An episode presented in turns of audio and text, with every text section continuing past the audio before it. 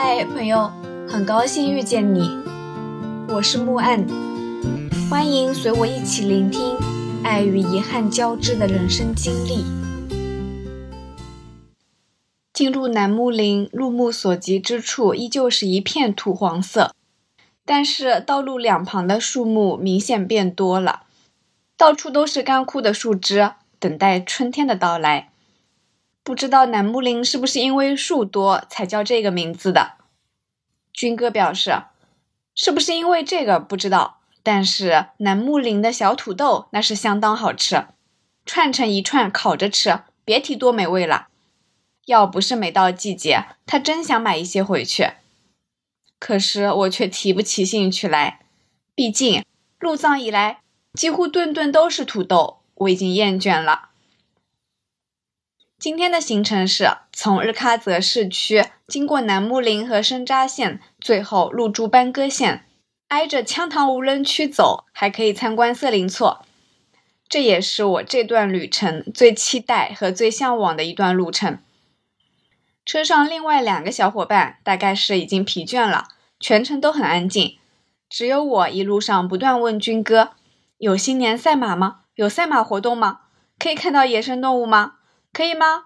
会看到狼和棕熊吗？”我想象中新年伊始应该是有赛马活动的，可以感受策马奔腾的震撼，牧民们会穿着色彩鲜艳的节日盛装，带着丰盛的食物。支起漂亮的帐篷，骑着骏马从四面八方涌向赛场。当然，后来整整两天啥也没看见。看赛马大概只能在赛马节过来了。八月天盛夏时节，微风和煦，阳光灿烂，是举办赛马节的好时机。网上都说，当雄县以北不远处有一棵最厚的树。应当是棵柳树，整个夏季，它把青枝绿叶伸展在院墙以外，张扬着作为乔木的极限生存。再向北，高原上再也没有它的同类了。那曲就在当雄县再往北。西藏有句谚语说：“远在阿里，苦在那曲。”那曲曾经是全国唯一没有树的城市，高寒缺氧，气候干燥。大风凛冽，冻土坚实。还有一个传闻，说如果能在这里种活一棵树，就能拿到十万元的奖金。主要是因为氧气不足，没有一棵树木能在缺氧的环境下生存下来。虽然说在去年的夏天，那曲已经结束了城市无数的历史，但是我们的车一路行驶在路上，依旧看不到一棵树。军哥指着窗外的万里荒漠对我说：“看，这就是你要看的羌塘草原，尽情看吧。”羌塘在藏语里意为北方高地，狭义呢是指藏北无人区，广义上指所有北方未知的土地。所到之处一片荒芜，几乎见不到人，也没有房子，所以也被叫做羌塘无人区和可可西里。阿尔金、罗布泊并称中国四大无人区，是国内徒步最危险和艰险的路线之一。高寒缺氧，被称为生命禁区。于是我下了车，在这空旷的天地间，感受自由世界的神秘。几十上百公里都见不到一个人的羌塘无人区，其实倒也不是像它的字面那样，一个人都没有。只是密度极低极低，比想象中的还要低的低。在这一路上，我只偶尔见过一两个牧民，是真正意义上的偶尔，也真的只有一个还是两个。他们世世代代生活在这里，放牧为生。纵使现在国家为他们建了房子，也只是会在冬天的时候住一下，平时依旧四海为家，放牧为生。这里也吸引了不少探险者的好奇心，其中就包括杨柳松，他是世界上唯一一个独自穿越这片无人区的人。电影《七十七天》就是根据他的亲身经历改编的。一辆自行车再加上两百斤的装备，就这样单人单车上路了。当然，这可不是一场说走就走的旅行。杨柳松做足了充分的准备，每天的食物都是严格控制好的，甚至精确到了克，每顿不能多吃，否则后面就只能饿死在这片无人区了。要问他为什么要穿越羌塘，其实也没有明确的答案，只能说是痴迷羌塘而已。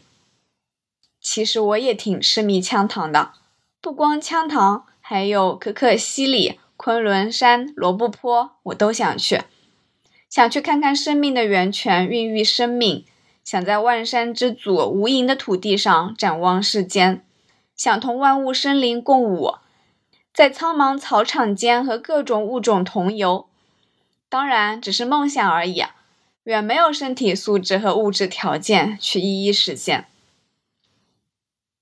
一路上。杨柳松遇到的最多的便是藏羚羊，还有熊、狼，有时还要和这些动物对峙一番后才得以幸存。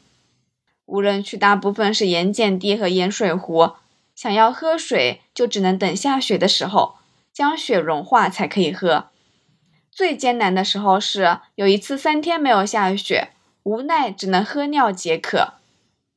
七十七天都在这般恶劣的环境中生存。还徒步行走了一千四百多公里，其中的艰险可想而知。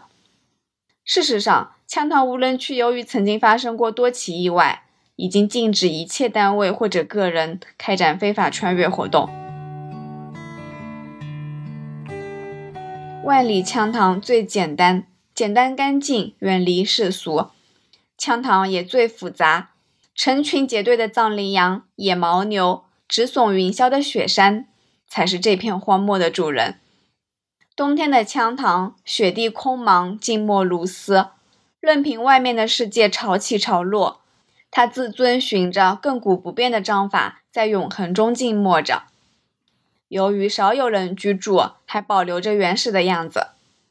我走在草原上，土地僵硬，处处透露着一种死亡气息的寂静。听说羌塘大草原和可可西里一样。是人类的禁区，但却是野生动物的天堂。冬天的羌塘是动物的世界，万物奔腾，生生不息。我异常激动，希望能够遇到一个赤狐或者棕熊什么的，还有金丝野牦牛、大方脸藏狐等等。事实证明，是我又想多了。要是晚上，或许还有可能看见。这大白天的，人家也不会出来马路边呀。起码得深入腹地才行。后来在路上，我遇到了很多藏野驴。听说藏野驴有一个可爱的习惯，喜欢和汽车赛跑。如果有越野车离他们比较近，他们就必须超越汽车，继续奔跑一阵才能罢休。但是呢，我看到的藏野驴非常安静，悠然自得，压根没有把人类和汽车放在眼里。我们的车继续往前开呀开呀开，又遇到了藏原羚和藏羚羊。藏原羚最最特别的地方就是有一块爱心形状的白色的屁股，我就是用屁股上的白色爱心来区分藏原羚和藏羚羊的。当然，他们的爱心可不是为了卖萌啦，是用来逃命的。高原上的阳光真的很强烈。所以呢，当太阳照到这一块白色的爱心的时候，就会反射出特别刺眼的光。他们在跑的时候，会故意把屁股一颠儿一颠儿的，就像我们晃动着正在反光的镜子一样，让在后面追他们的动物眼花缭乱。很多人分不清楚藏原羚和藏羚羊，藏羚羊的个头要比藏原羚大得多，而且有直而细长的脚。只是缺一个性感的白屁股。我下车给藏羚羊拍照的时候，刚好遇到后面有一辆车开过来，藏羚羊一下子就跑远了，往雪山的方向一路疾驰，跑到一半的时候还回过头来看我。这世间的静谧和健美的灵动之间，共同构成了独属于羌塘冬天的美和浪漫。我一直在路边静默无声的伫立。体会到了一种史无前例般的永恒感和辽远境界的空灵，还有出世的意味。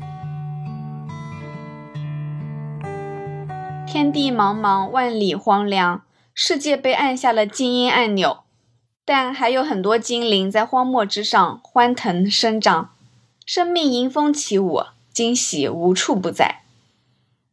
只可惜啊，我没有带单反相机，手机的像素实在是不能把这些美好的景象展现到万分之一。有朋友问我到底有多美，有多震撼？我说，照片和视频都是失真的，滤镜也没有办法还原全部画面，太过单调苍白了。你必须要亲身经历啊，你才能有生命和自然的共鸣。或许也可以看看我的游记。自以为文字能比画面更有力量一些。在五六二国道上有一个叫洛扎的村落，附近有一汪小小的温泉，在那边有很多的藏民在温泉里享受温暖的日光浴。摩托车是他们常用的交通工具，一辆辆摩托车停在路边，人则跑到河边洗澡晒太阳。这边的藏区都没有自来水。也大多是旱厕，家里没有洗澡的条件。虽说呢，国家花钱在每一个村口都修了小小的水站，但是高寒的环境很容易冻住。这方温泉倒是一个不错的浴场。同行的伙伴们都嫌累，只有我一个人下到河边玩耍。温泉泉眼的温度不低，有两个陌生人把鸡蛋放到下面去煮，还给我吃了一个，是正宗的温泉蛋。非常好吃。有一个小孩刚洗完澡往睡袋里钻，非常可爱。后来还非常害羞的没穿衣服就和我合了影。也有藏民在阳光下给孩子理发，一派和谐。好像我前一个小时经历的那些寂静荒凉的景象只是错觉。恍然间发现，有什么没想明白的事情，在这一刻好像就都能想通了。后来，我归纳这段旅程，称之为见天地、见众生、见自己。在广袤无垠的自然荒漠，在白雪皑皑的冰川雪域，在跟泡日光浴的孩子交流，跟转经的藏族阿妈们交流，跟羌塘大草原上的游牧牧民交流，跟一路磕长头的佛教徒交流的时候，都让我更了解人类，也更了解自己。在大城市里忙忙碌碌的每一天，见很多人和很多人交流，但是我们见到的不是众生，因为你根本放不下面具，了解不了人，也看不清自己。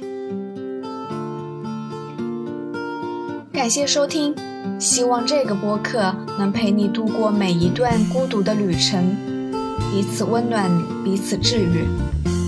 希望来到这里的你。可以放下一天的疲惫，尽享这人间好时节。也欢迎大家转发、订阅、赞赏、支持。我们下期见。